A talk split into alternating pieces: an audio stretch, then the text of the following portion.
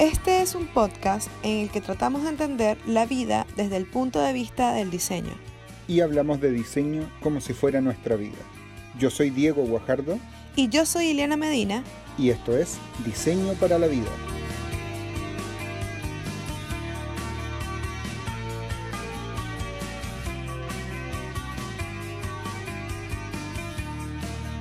Hola, ¿cómo están todos? Bienvenidos. El día de hoy tenemos un episodio muy interesante.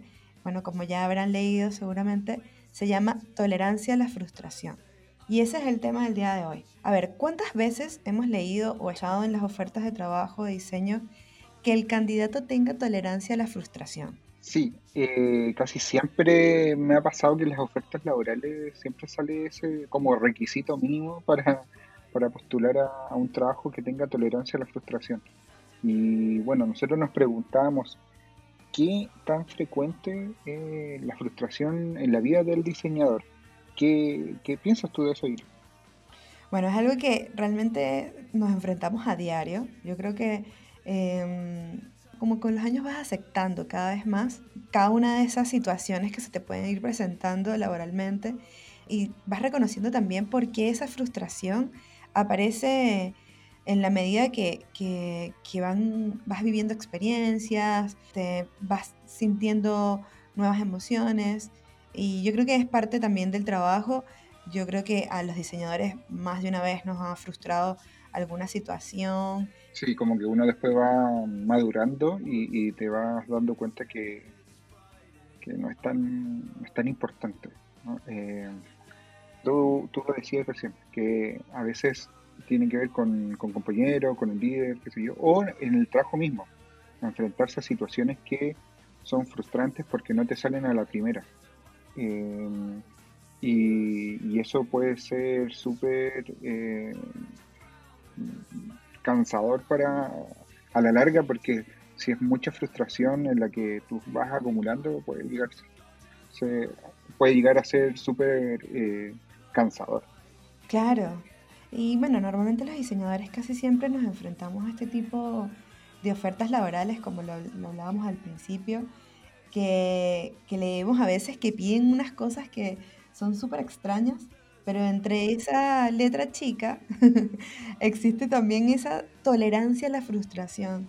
Y te das cuenta de que, de que, claro, o sea, nosotros como diseñadores tenemos que estar preparados para vivir distintas emociones, eh, situaciones así súper locas que pueden suceder de, que el trabajo tiene que estar así como para allá, o mejor dicho, para ayer, y no te das cuenta, eh, hay veces que cuando no se trabaja a través de una planificación o, a, través de alguna metodología, ya sea agile, depende de lo que, lo que uno implemente en su equipo de trabajo, cuando no hay una planificación detrás, siempre surgen ese tipo de imprevistos y esos imprevistos llevan a que obviamente uno tenga que estar apurado haciendo las cosas y, surge la frustración porque eh, se desencadena porque claro, en el proceso creativo eh, ese mismo proceso tiene tiempos, tiene espacios, momentos y cuando no puedes hacerlo de esa forma, eh,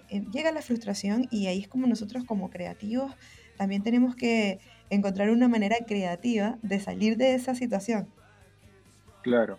Y, bueno, tiene que ver con también con reconocer qué lo que hace la frustración también en nosotros. La frustración generalmente lo que nos provoca es como enojo, eh, rabia, eh, decaimiento o desencanto de, por el trabajo, por las situaciones que uno está viviendo.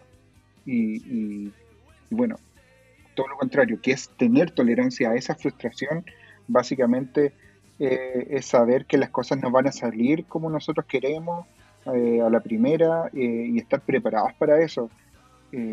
seguir adelante a pesar de que no haya un resultado como uno espera a la primera. ¿cómo, ¿cómo, tú podrías definir de otra forma, Ili, lo que es la tolerancia a la frustración? O tener tolerancia a la frustración. Mm, yo lo definiría como, como enfrentarse también a la realidad. Yo creo que el tener esa tolerancia tiene que ver también con eh, bajar las expectativas, el tolerar, como bien dice, eh, el ser flexible y, entender lo que está sucediendo a, tu, a tu alrededor, o sea, lo que pasa en tu contexto.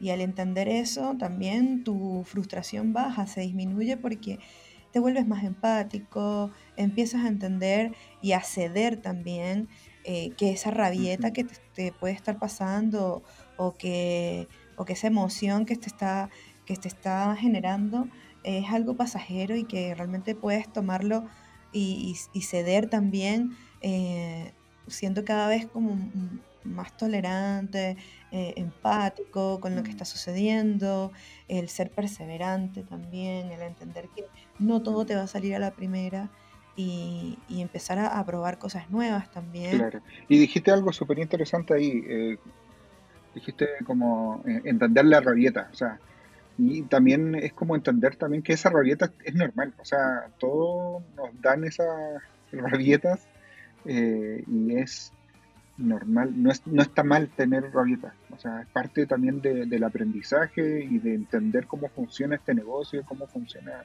la vida en general, entender que esa rabieta tiene que, tiene que salir porque es la única forma de, sacar afuera esa frustración eh, de ti y y ponerte, ya, lo saqué al fin y ahora cómo, cómo soluciono, cómo puedo mejorar esta situación en la que me encuentro. Claro, exactamente. Hay que tener aceptación, como reconocer también si esto que te está pasando te pasa a ti personalmente o es algo que realmente le está pasando a tu entorno. Y reconocer tus límites, tener claro eh, cuáles son tus limitaciones y es fundamental conocerlas porque cuando esa frustración también a veces pasa es porque, conchale, no sé, como que creo que empezamos a, volar, creo que, y empezamos a sentirnos como con, la, con el derecho o, con esas ganas de, reclamar o generar quizás, ah, eh, dar tu voz y, voto en, en la situación que estás viviendo. Y es normal, es parte de, porque hay muchas eh, situaciones injustas que nos pasan eh, a nivel laboral eh, o también a nivel social que nos hace sentir frustrados porque sabemos que podemos tener una mejor solución o porque sabemos que las cosas quizás no deberían de estar funcionando de esa manera y están mal hechas, pero, pero el ser tolerante genera otra conexión también con tu realidad. El aceptar tu realidad también hace que puedas centrarte en el aquí y en el ahora, en darte cuenta de que, bueno, las cosas que están en el pasado están en el pasado y que qué puedes hacer tú a futuro para mejorar y que esa frustración pase realmente a ser una solución, en buscar resultados de otra manera. Y, yo creo que sí, siempre todos tenemos en nuestras manos el encontrar eh, soluciones. Yo creo que, y esa solución también tiene que ver con ser flexible, con adaptarte. Sí, totalmente de acuerdo con lo que decís. De hecho, tiene que ver con, con aprendizaje. Cuando uno tiene tolerancia a la frustración, eh, tiene, tiene la capacidad de eh, aprender de, de, tus errores y de situaciones que, que que se dan.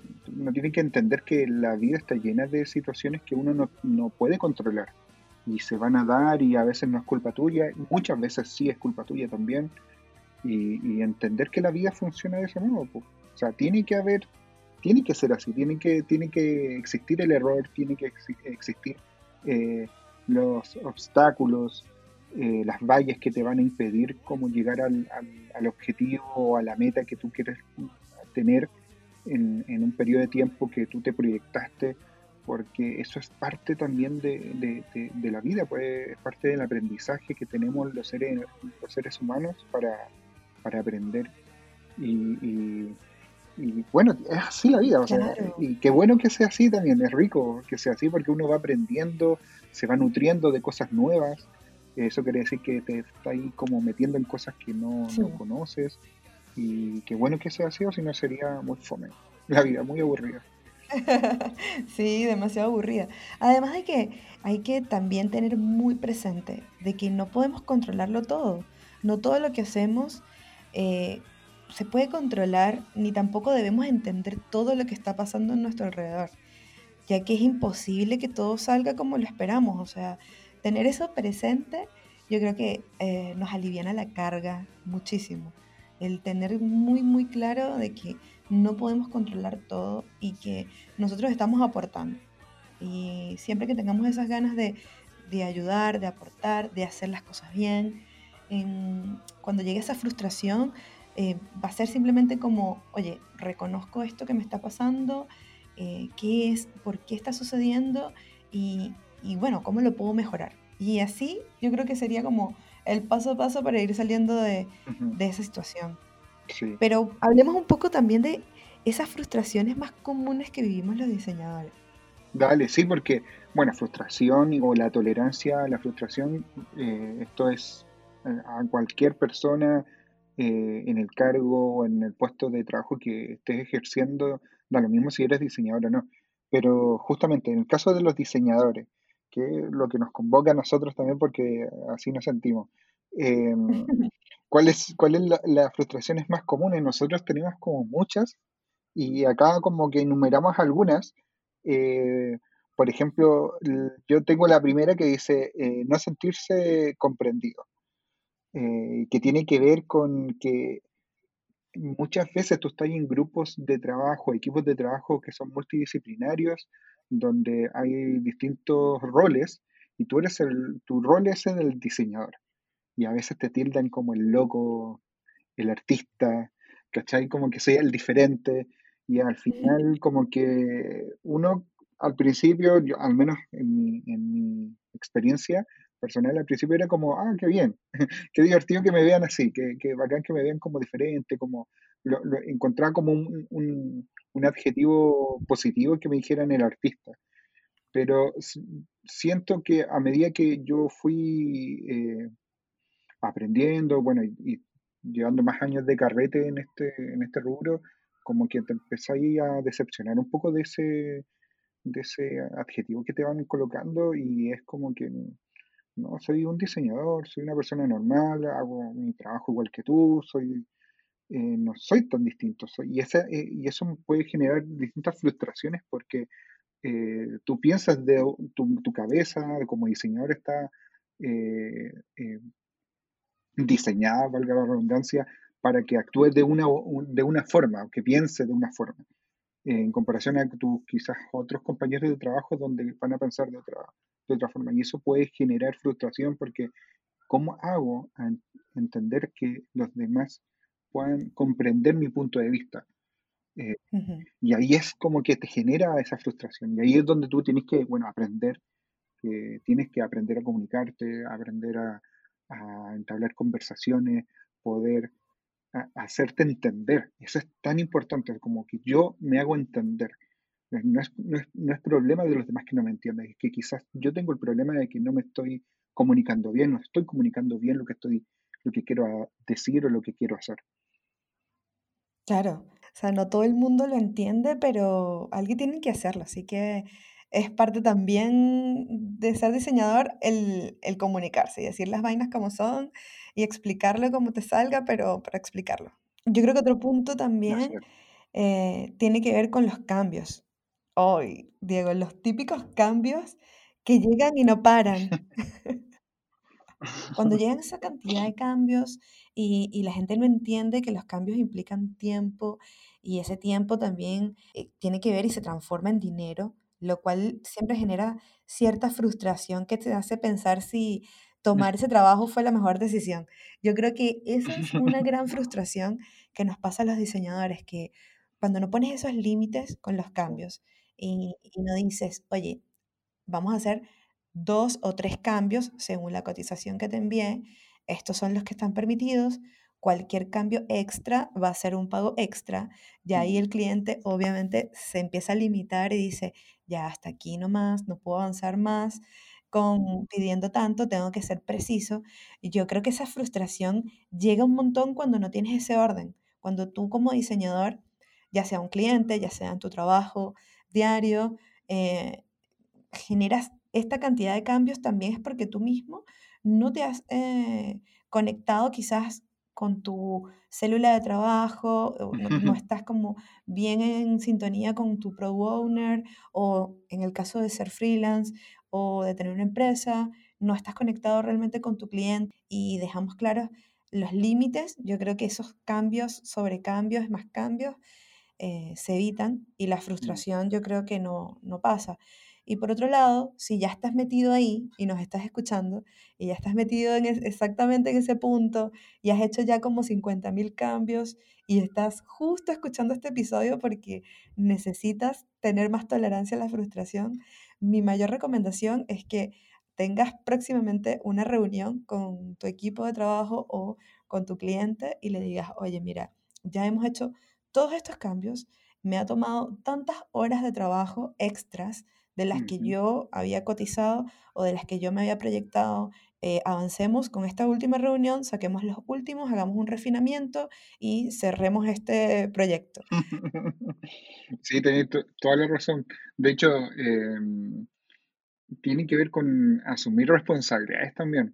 Cuando, porque este tipo, esta típica frustración que es con el tema de los cambios, eh, generalmente uno empieza como a culpar a alguien más al, al, cliente, en este caso, así como, no, no, ¿por qué no, no se da cuenta que, que, me ha hecho muchos cambios? Pero, pero ah, finalmente es culpa tuya, porque tú no, le, no supiste de, eh, eh, pararle los carros o, o decirle, eh, oye, hasta acá o son tantos cambios, no fuiste claro al comienzo, hicimos tanto, ya es suficiente, creo que hay que continuar o el, o el proyecto se va a alargar y, ser súper claro con respecto a todas esas cosas. Y tiene que dejar muy bien los límites. Y esa frustración es tuya, es, propia, así que abrázala, quiérela, porque esa tú te la estás provocando, no te la está provocando un tercero, sino que eres tú. Eh, y tiene que ver mucho también con lo que con lo que con el siguiente punto que era eh, que generalmente el, diseñador siempre está trabajando para ayer y, ese para ayer generalmente son las cosas urgentes y no lo importante. Eh, siempre hay tiempo para lo urgente, pero no para lo importante. ¿Qué podría ser lo importante? Bueno, generar repositorios de, de contenidos que te van a ayudar a mejorar esa performance diaria que tienes como, como, como diseñador, eh, si eres un diseñador UX o UI, eh, quizá lo importante sería armar bien un sistema de diseño y luego terminar las pantallas que te están pidiendo de manera urgente. Eh, dedicarle tiempo a eso. Y esa, mucho, a mí, bueno, a mí me pasa también que, que a veces como que hoy me gustaría hacer esto, me gustaría investigar más, me gustaría dedicarle tiempo a esta cosa que me va a beneficiar en el futuro, pero también tienen que ver con cómo me organizo yo también, cómo mejoro ese tiempo que le dedico a las cosas. Claro que sí, tal cual. Marcar bien tus prioridades y dejar de, o sea, totalmente claro lo primero que vas a hacer y, y marcar tu límite. Decir, bueno, hasta acá puedo y dejar las excusas para después. Hablar realmente como, oye, primero yo personalmente tengo que hacer un cambio de actitud y decir lo que pienso, decir, eh, estas son mis prioridades, hasta acá puedo avanzar el día de hoy. Y, eso se trata de, cuidar también tu mente, de no explotar, porque va a llegar un momento en que el, tener que hacer todo urgente te va a generar también tanta ansiedad que vas a explotar. Y, de eso se trata de, de también encontrar tiempo para ti. ¿sabes? Dejar de un lado el hacer todo apurado, sino decir, bueno, ok, perfecto, es urgente, bueno, dentro de lo urgente, el día de hoy puedo sacar esto, esto, esto, y lo que queda, bueno, veamos, hagamos un plan como equipo, ya sea con tu contraparte o con tu dupla, pero ya, hagamos un plan, ¿cómo hacemos para sacar lo siguiente? Porque también necesitas tiempo para ti en tu día a día. También necesitas tener, eh, encontrar ese tiempo para tus proyectos personales. Entonces, cuando te hablo de hacer un cambio de actitud, te hablo también de, pensar en eso, en, dar, por supuesto, responder siempre a tu trabajo como algo primordial, pero también por otro lado, pensar en tus proyectos personales, en buscar esa paz, esa calma y que es urgente que está, que nunca hay tiempo en tu trabajo, no te, después te cause problemas en tu día a día. ¿No te parece, Diego? bueno, nosotros siempre lo conversamos. Siempre es importante tener ese tiempo para, para tus proyectos personales, para lo que te apasiona, lo que te hace sonreír. Em, que a veces en el trabajo hacemos lo que nos apasiona, pero también es nuestro trabajo. Y conchale, a veces no, a veces no, no es tan divertido porque es, es el trabajo diario. Sí, totalmente, totalmente de acuerdo. De hecho, mm, bueno, como experiencia personal, eh, yo en, en situaciones como para superar eso y decir, ya, ¿cómo consigo tiempo para lo que es realmente importante? Bueno, deuda técnica. Claro. Oye, tengo que hacer deuda técnica, tengo que mejorar un par de cosas que no las hice de manera correcta y tengo que hacerla de mejor manera para que me ayude a, a que en el futuro pueda desarrollar de mejor forma mi trabajo, de forma mucho más expedita. Eh, yo lo, a menos lo he hecho así, pero, pero eh, evidentemente no es lo, no es lo, no es lo, correcto. pues. Eh, lo mejor sería desde el comienzo definir ciertos tiempos, horarios, eh, fechas para dedicarle mm, tiempo a lo que realmente requiere de tiempo y eso generalmente es lo importante. Y también tiene que ver con el dejar de procrastinar. Eso también es otro, otro tema que, que tenemos que abordar, porque a veces la frustración también llega cuando estamos procrastinando demasiado, cuando estás como Mm, enfrentándote a, a algo, un proyecto, algún objetivo, algún pedido, algún requerimiento que te llega y, y empiezas como, ah, ya, lo lees y, y te das ese tiempo de, de pensar, de, de decir, en vez de tomar acción y abordarlo, empiezas a procrastinar. mm, Y entonces eso te genera un montón de cosas que tienen que ver también con distraerte, en donde te das cuenta de que esto constantemente mm, no te deja como enfocarte porque, no sé, tomas el celular, te pones a ver redes sociales y eso finalmente no te ayuda en nada porque estás dejando de lado tus responsabilidades, no estás abordando realmente lo que necesitas hacer, no tomas acción y vas dejando de lado por completo lo que realmente tiene importancia. Sí, sí, sí. De hecho, bueno, nos ha pasado full a nosotros con, con el podcast. Como que no tenemos, no tenemos fecha, ni horario, ni lugar, ni nada. Y, y es también porque, en, bueno, un momento a otro no- nos pusimos a procrastinar mucho y- y cosa que no está mal. Y bueno, eso da quizás para otro, otro episodio, pero eh, no está mal procrastinar. Lo malo es, es no darte cuenta que que no estáis parando de procrastinar. y, y ahí puede ser peligroso, puede ser súper peligroso para, para, para tu trabajo y para, para tu, tu frustración porque eh, no te vayas a dar cuenta y vayas a culpar a los demás o siempre vayas a estar buscando excusas sobre algo y es como que no, para de hacer lo que estoy haciendo y comienza a, a, concentrarte. Y, y- eso nos lleva al siguiente punto, cómo enfrentarse con la- a la hoja en blanco, que eso también puede llegar a ser frustrante porque, chuta, tengo una tarea, eh, nosotros somos, eh, tenemos un rol, eh, si bien estratégico muchas veces, como comunicacional, eh, pero también somos, tenemos eh, un- un- una beta muy, muy importante que tiene que ver con el área de la creatividad eh, y enfrentarse a la hoja en blanco puede llegar a ser muy frustrante. Eh, ¿cómo tú has superado eso, Ili?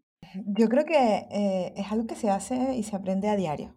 No creo que sea como llegar y superar co- completo, bueno, tomo la hoja en blanco y yo soy Picasso y saco todo. Ah, no, no creo que sea como así, pero yo creo que también tiene que ver con que eh, poner como los puntos claros. Yo, a mí, me sirven muchísimo las listas.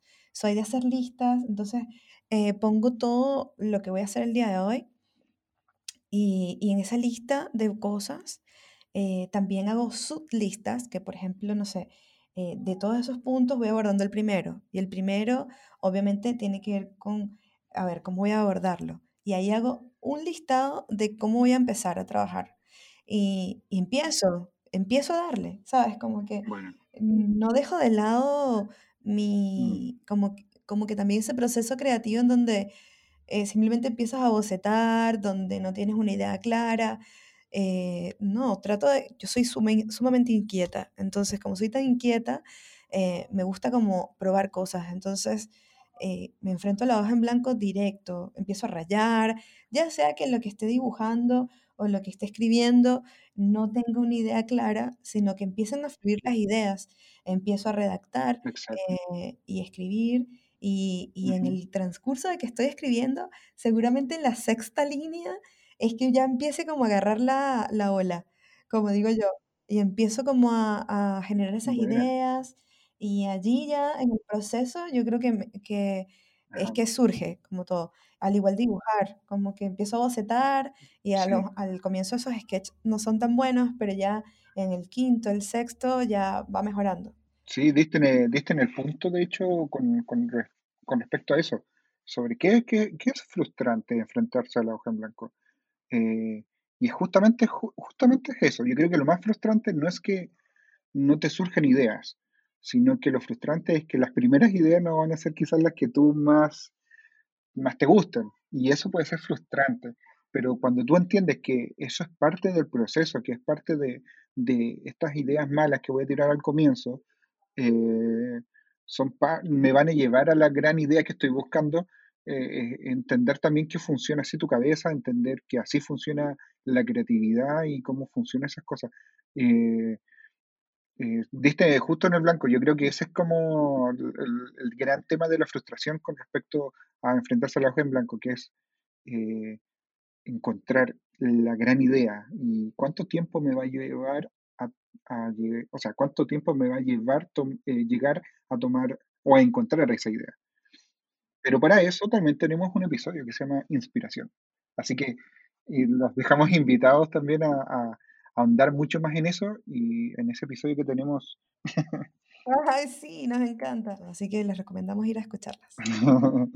Oye, y el último punto que tenemos aquí eh, se llaman, y nosotros le pusimos como título, no te aprueban las ideas. ¿Cómo reaccionas a esto? Bueno, cuando no te aprueban las ideas, yo creo que es el, la mayor frustración para los diseñadores, porque claro, como que llegas con todas tus propuestas y cuando estás con esa propuesta y ya presentándola y todo, además de que cuando hacemos nuestras presentaciones, siempre vienen con una historia detrás, vienen con, con mucho esfuerzo y cuando las presentamos y nos las aprueban, pues a veces la reacción puede ser una desmotivación, puede incluir también un poquito de tristeza y por supuesto mm. frustración, pero yo creo que cuando no te aprueban las ideas también tiene que haber, eh, yo creo que son dos caminos que tienen que enfrentarse el diseñador. Uno, con el, el aceptar la realidad y simplemente ponerte a trabajar otra vez y presentar otra, otras propuestas, así de simple.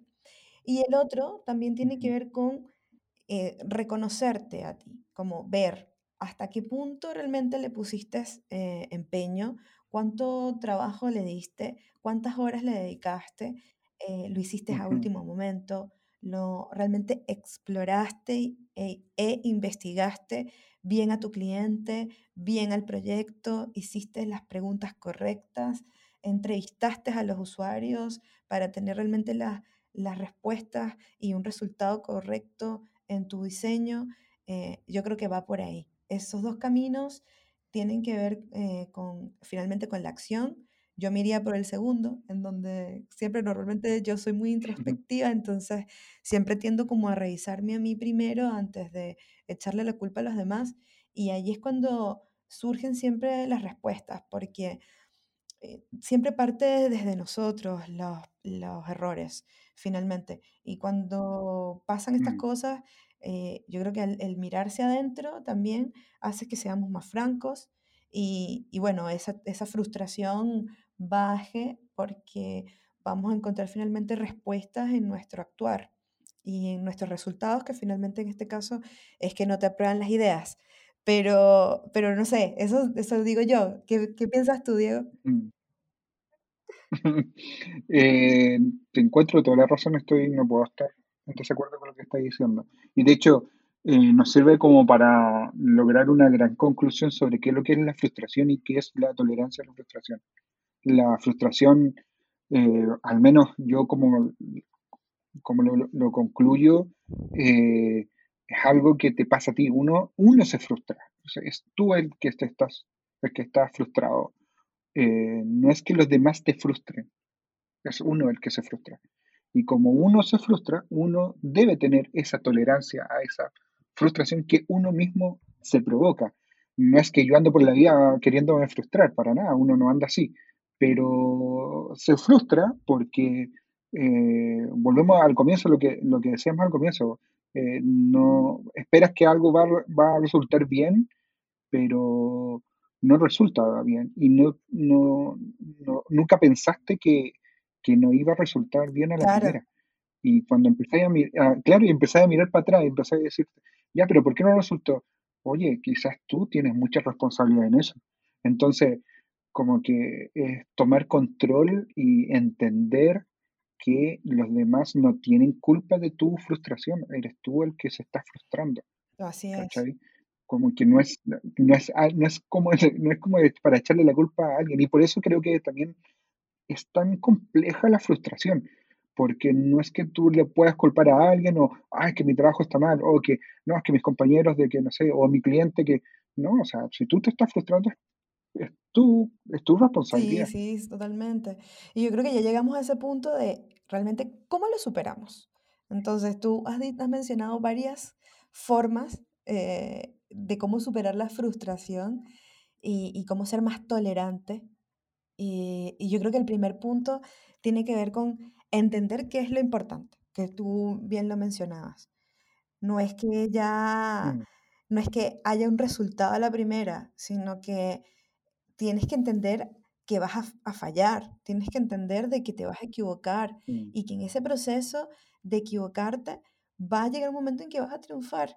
Y ahí está el triunfo realmente, en, el, en reconocer tus errores, en el, en el fallar y levantarte. Tocar siempre fondo es bueno porque de allí tienes resiliencia, ¿sabes? Empiezas a ser una persona resiliente y, y y afrontas realmente tus errores, ves tus dificultades, que, cuáles son tus debilidades, las, realmente ves tus debilidades y de ahí está el triunfo, empezar a ver ah, cuáles son tus límites y entender qué es lo importante y de ahí empezar a tener resultados. Y también tiene que ver con no huir, o sea, eh, uno se frustra, uno se enoja, uno eh, rabea, patalea, lo que quiera, llora y y está bien hacerlo, hazlo, hazlo.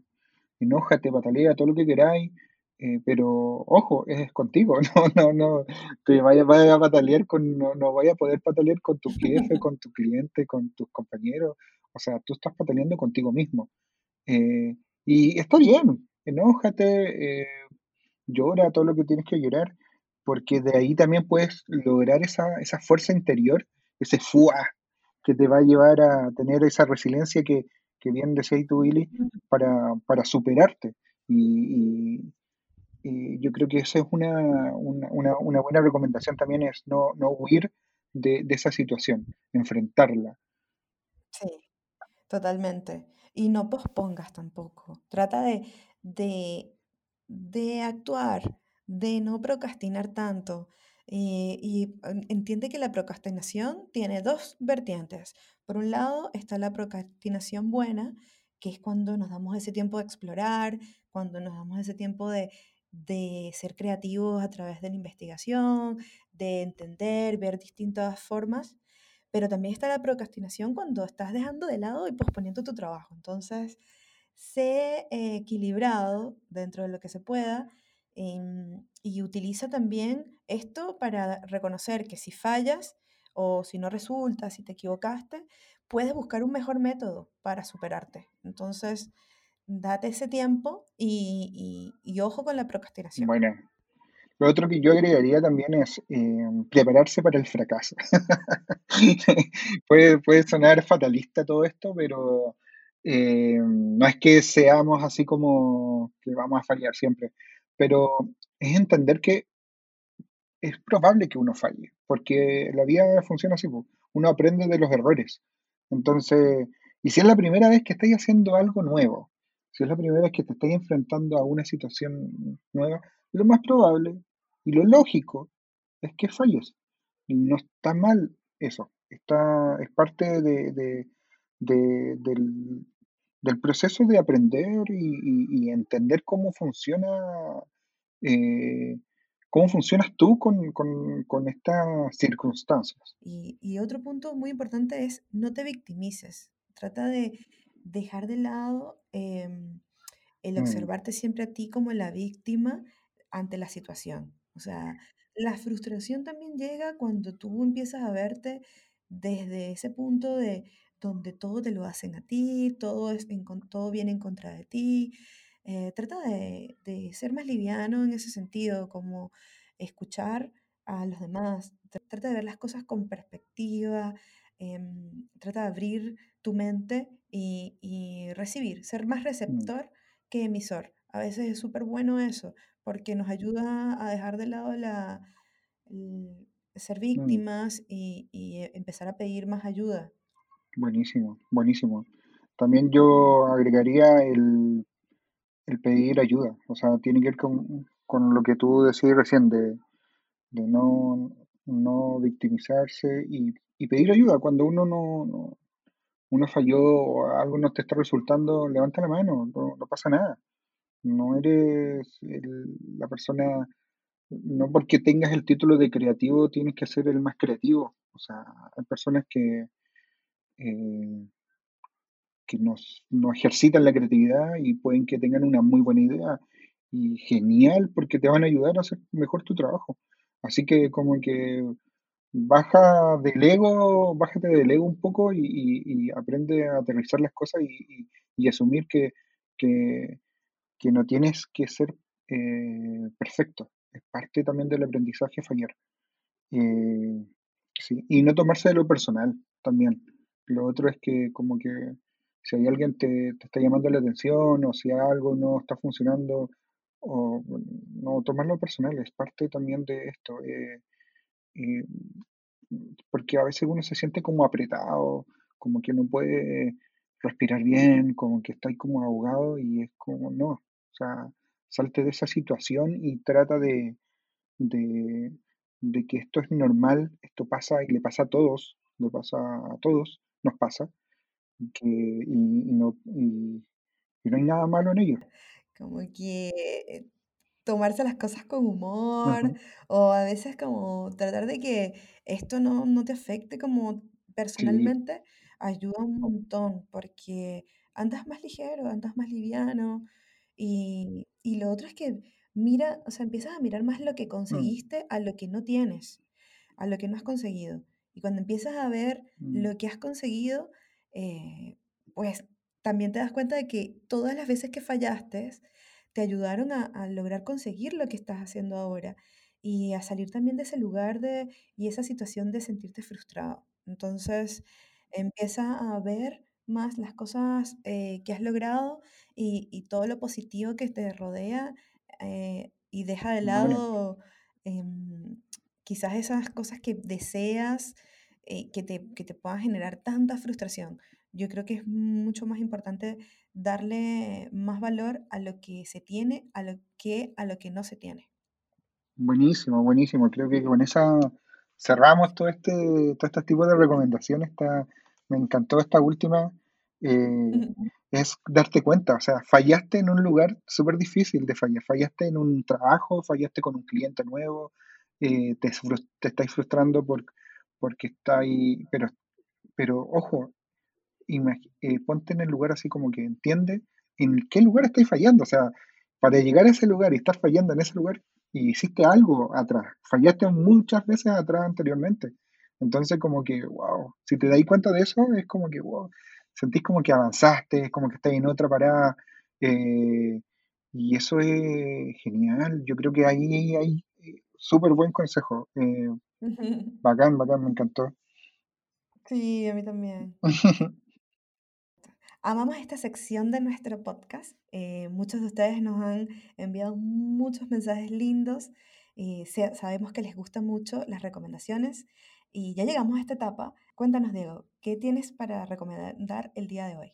Ya, bueno, yo voy a recomendar una serie eh, de animación que la pueden encontrar en Netflix eh, Y me gustó mucho porque se trata de em, la vida de, de una pareja de, de casados jóvenes que tienen 30 años. Entonces como que gira en torno a eso, la vida de los 30 años, en donde eh, no eres joven, joven, joven, pero tampoco eres un viejo, viejo, viejo, y está ahí como en una edad donde eh, surgen un montón de interrogantes para ti.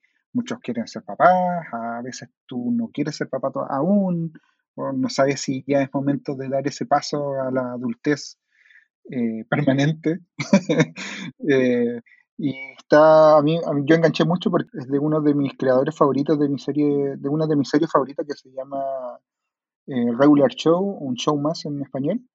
esta serie se llama Close Enough y la pueden encontrar en Netflix. Eh, habla de eso, de una vida, una relación de, dos eh, jóvenes de 30 años con una pequeña hija y bueno, eh, todas las situaciones que ellos tienen que vivir teniendo una hija, teniendo 30 años, no siendo tan viejos, pero ojo, tampoco eres tan jóvenes como, no eres, no eres tan joven como para, para mandarte cagar o, o, o tener esa licencia de decir, bueno, soy joven.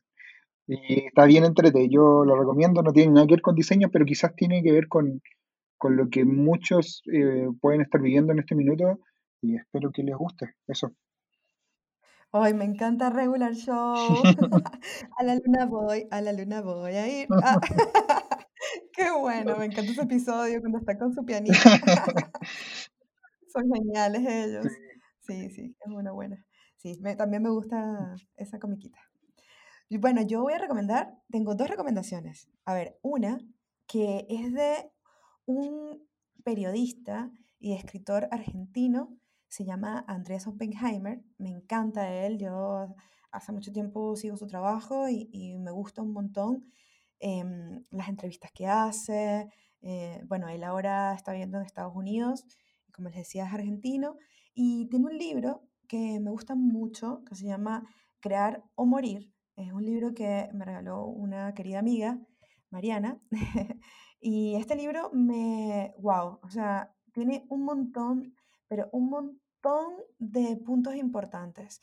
Eh, habla de las cinco claves de la innovación y cómo nosotros eh, podemos ver a través de historias de otros creadores eh, cómo fueron innovando en su, en su rubro bueno, ahí no sé, para adelantarles sin darles tantos spoiler, ah, está la historia de un chef peruano que tiene una cadena muy grande de restaurantes y él cuenta cómo fue su proceso, cómo logró esa innovación, encontrar ese mundo eh, dentro de la gastronomía, su espacio, y cómo él pudo avanzar y crear o morir, así es simple.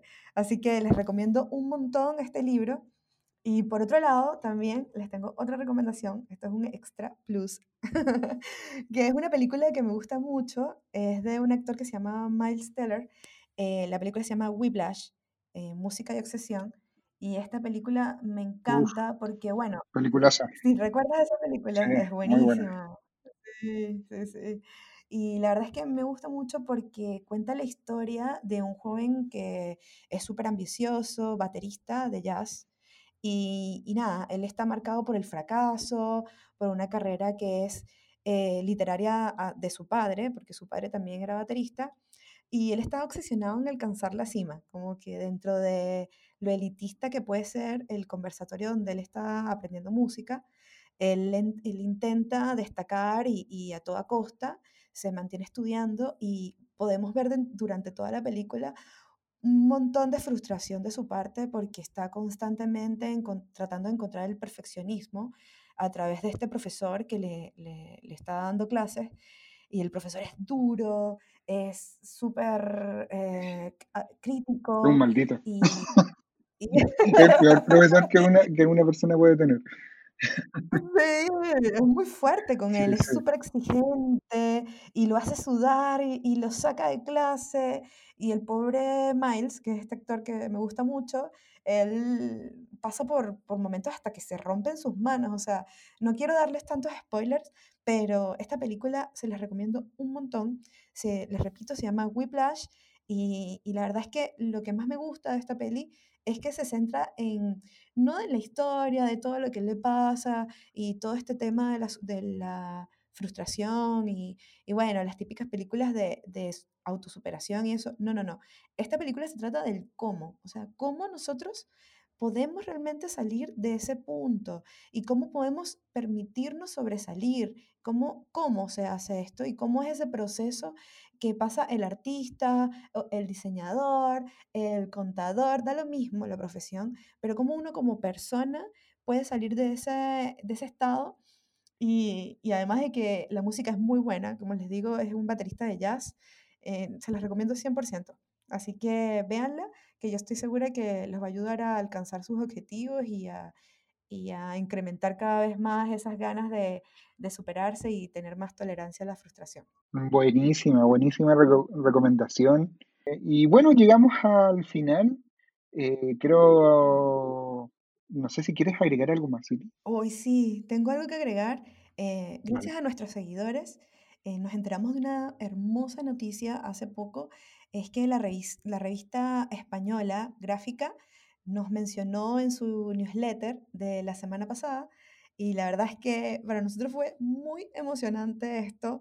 Jamás nos habríamos esperado que nuestros oyentes españoles eh, nos hayan eh, postulado para, para, aparecer en esta revista. Nosotros somos súper fieles seguidores y la verdad es que fue una gran sorpresa para nosotros cuando nos enteramos de que estábamos en su newsletter con recomendaciones de podcast de diseño. La verdad es que es un honor para nosotros estar allí y, y estamos muy agradecidos. Con Diego celebramos ese día.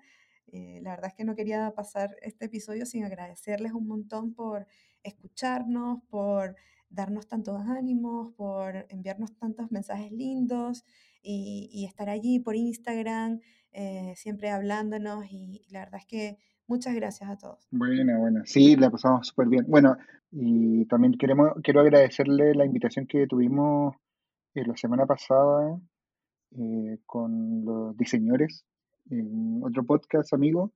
Eh, los chiquillos también ahí se portaron súper bien con nosotros, está muy bueno ese episodio.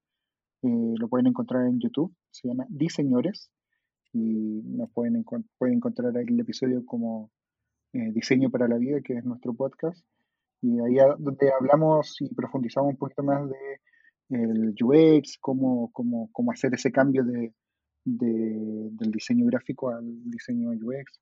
Y ahí mostramos y damos, bueno, ponemos a, eh, a disposición nuestra experiencia junto con la ILI de cómo lo hicimos nosotros. Eh, así que nada, pues si quieren eh, aprender un poquito más, conocer otro podcast que mm, viene entrete, con estos tres chiquillos que tienen harta carrera también en, en el mundo de, de, del diseño, así que eh, eso, la invitación está hecha para que también los visiten a ellos. Sí, sí, pasen a escuchar a diseñadores, que la pasamos súper bien en ese episodio, nos encantó la invitación, fue muy divertido, nos reímos un montón. La pasamos muy, muy bien, de verdad. Muchas gracias, chicos. Y bueno, llegamos entonces al final. Eh, sin más, yo me despido. Muchas gracias por escucharnos. Recuerden seguirnos por Instagram, arroba Diceno para la Vida, y por YouTube, Diceno para la Vida. Muchas gracias. Nos vemos.